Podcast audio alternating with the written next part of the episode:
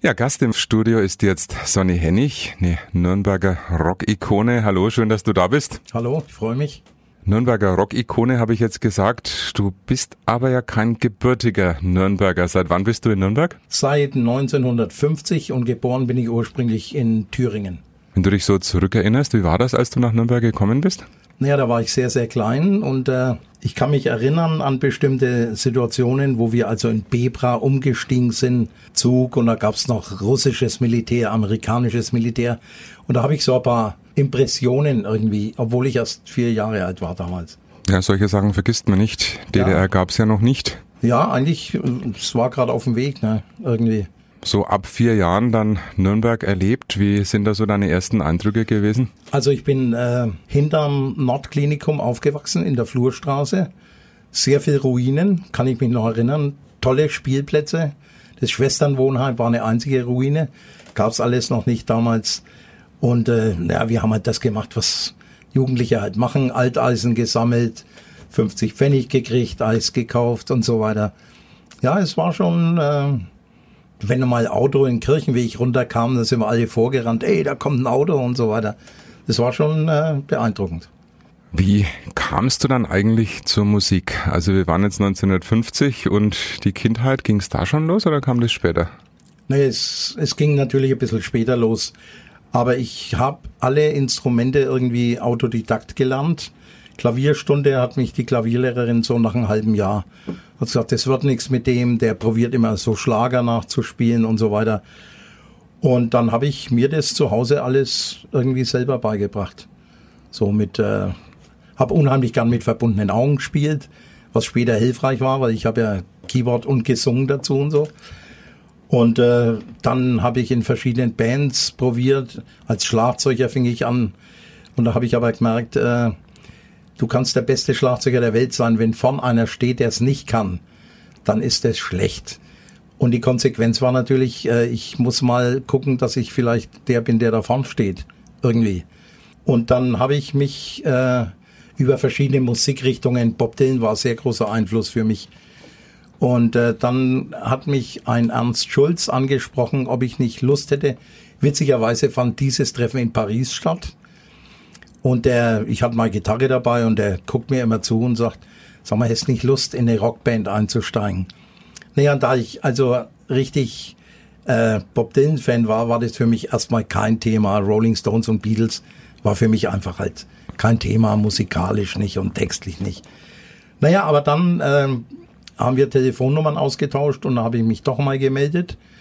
Und irgendwie hat der wohl gesehen, dass ich damals schon aussah, ein bisschen wie Mick Jagger so halblange blonde Haare, Ringel-T-Shirt und so weiter.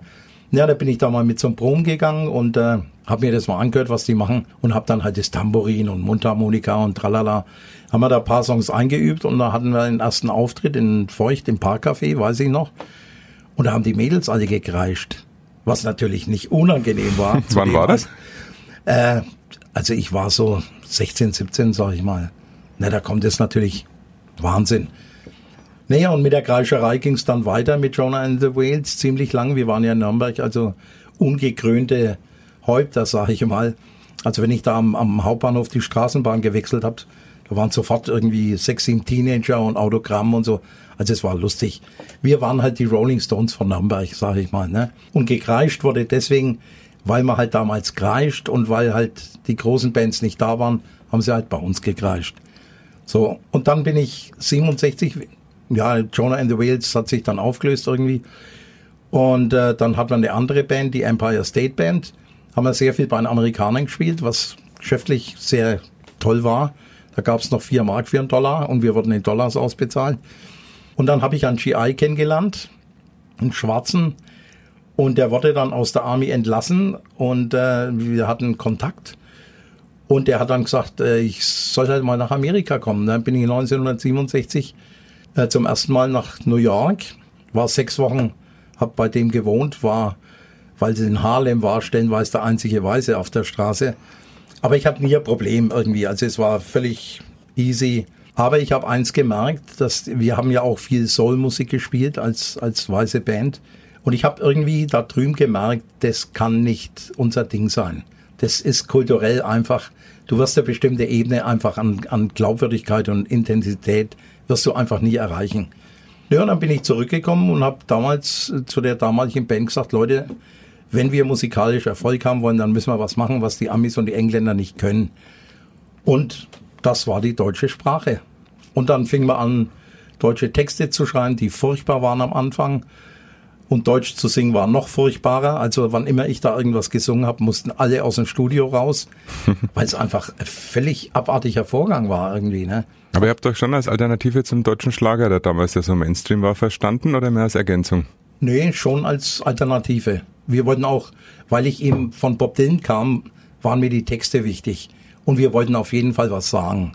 Wir wollten nicht äh, knallrotes Gummiboot oder sowas, sondern wir wollten wirklich was sagen.